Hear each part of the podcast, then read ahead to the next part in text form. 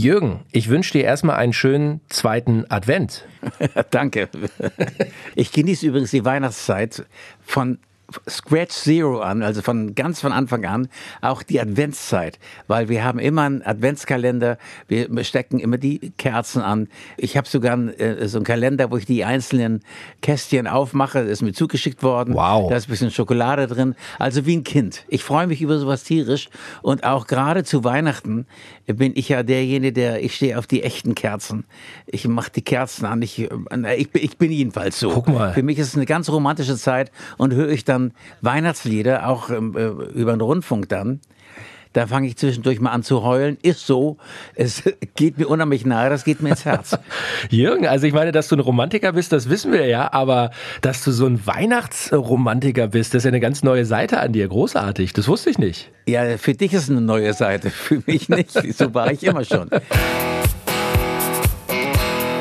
Jürgen Drews, des Königs neuer Podcast. Ein Podcast von All Ears on You. Wir haben heute hier am zweiten Advent eine, eine herrliche Geschichte, über die wir mal sprechen müssen.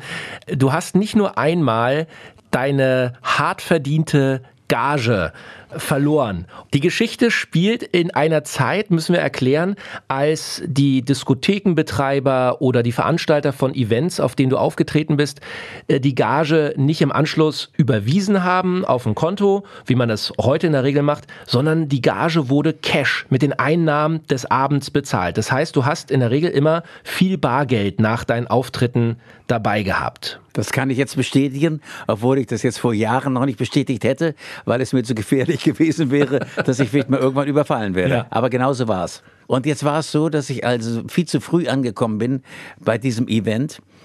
Es war noch einigermaßen gutes Wetter, es hat jedenfalls nicht geregnet. Ich bin auf ähm, so einen Parkplatz, der genau vor dieser Diskothek war. Da standen vielleicht zehn Autos, mehr passten da gar nicht rauf. Und ich bin da raufgefahren, weil die mir gesagt haben, ja, fahr da mal auf den Parkplatz, dann kommst du durch den Hintergang rein. Wenn du Glück hast, ist da noch ein Platz frei, sonst sag uns Bescheid. Dann werden wir einen, einen der Autos wegfahren lassen, denn das sind meistens Mitarbeiter von uns. Ich hatte noch ein bisschen Zeit, habe dann nicht gleich angerufen, sondern dachte, ach Mensch, kann ich meinen Wagen noch aufräumen und das so durchwachsenes Wetter war, aber es hat nicht geregnet, aber es war bewölkt und die Sonne schien und nicht prall auf den Wagen rauf. Aber ich dachte, Mensch, ich mache den Wagen auch von außen noch ein bisschen schön, habe das so ein bisschen geputzt, weil ich bin so ein Typ, ich habe immer darauf gestanden, wenn äh, der Wagen nicht zu dreckig ist, weil irgend, die Leute gucken ja doch drauf, mit was für einem Wagen kommst du an. Ich habe von innen ein bisschen sauber gemacht und dann von außen und habe, ähm, als ich von innen sauber machte den Wagen und habe meine aus Wildleder bestehende kleine Tasche, da stand nur JD drauf, auf den Kofferraum des nebenstehenden Wagens gelegt. Das weiß ich noch. Ich weiß auch noch, ich habe es draufgelegt und habe gedacht, Mensch, du Idiot, du mit deiner Wildledertasche, und da war viel Geld drin, der hat einen ganz feuchten Kofferraum, weil es vorher so ein bisschen genieselt hatte. Aber habe dann gar nicht mehr drüber nachgedacht, habe meinen Wagen innen sauber gemacht und so weiter und so fort. Und ich weiß noch, wie ich, ich habe da in meinem Wagen so rumgekruschelt, da den Sitz sauber gemacht, da ein bisschen aufgeräumt und so weiter und so fort.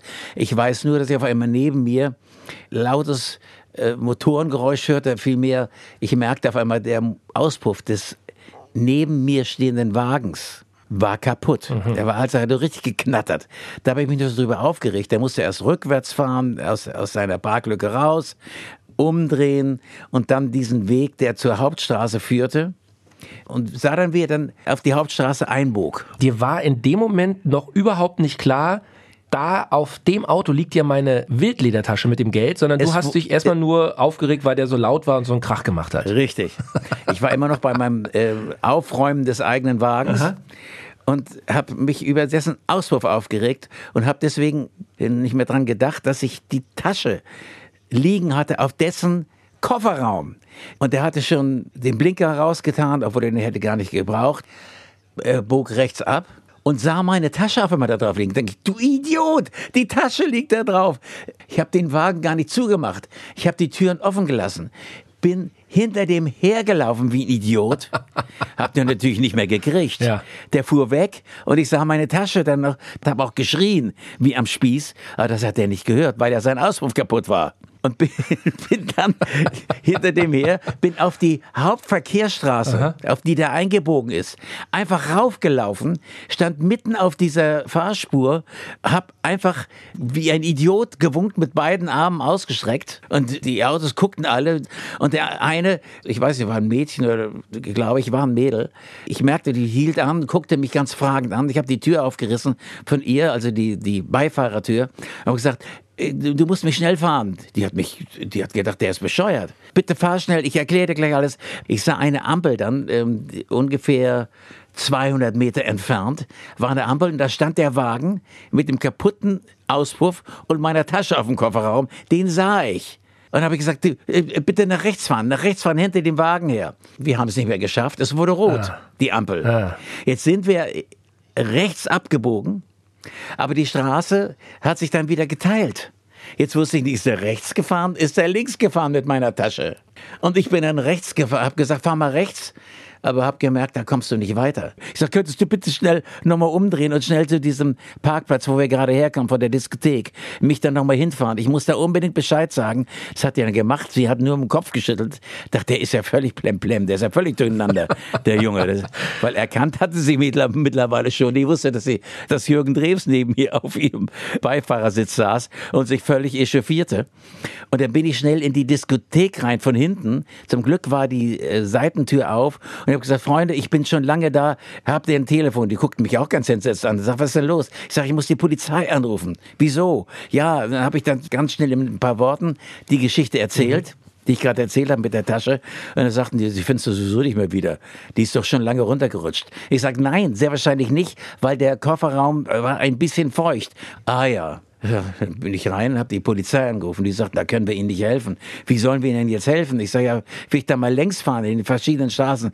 Weil ich habe denen erklärt, wie ich gefahren bin. Links ging es ab, sie sind einmal abgebogen nach rechts. Ich sage, ja. Und dann geht rechts eine Straße ab, die landet auf einer Straße, die in die Berge reinführt. Aber da können Sie Ihre Tasche gleich vergessen. Das sind Serpentinen. Mhm. Das geht nur rechts, links, rechts, links, alles in S-Form. Da finden Sie Ihre Tasche nie wieder, wenn die da runterfallen sollte. Da habe ich gesagt, das ist mir völlig egal. Würden Sie mich da hinfahren oder wie? Sagt er, ja, wir sind eigentlich kein Fuhrunternehmen. Aber ähm, ja, äh, wir wissen auch nicht, was, wie wir jetzt helfen können.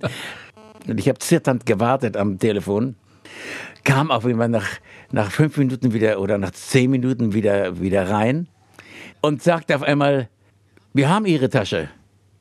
Ich sag, was? Ja, wir haben die Wildtasche, steht JD drauf. Ich sag, ja, die braune. Ja, sagt sie braune. Ich sag, das darf doch nicht wahr sein. Ja, sagt, es ist wahr. Ich sag, ja, unglaublich. Ich komme sofort. Bin hingefahren und in der Tasche war richtig viel Geld. Weil ich damals ja immer Cash direkt nach dem Auftritt abgerechnet Klar. habe. Da waren so locker 10, 20, 30.000, ich weiß nicht mehr jetzt, aber so viel, das war die Größenordnung.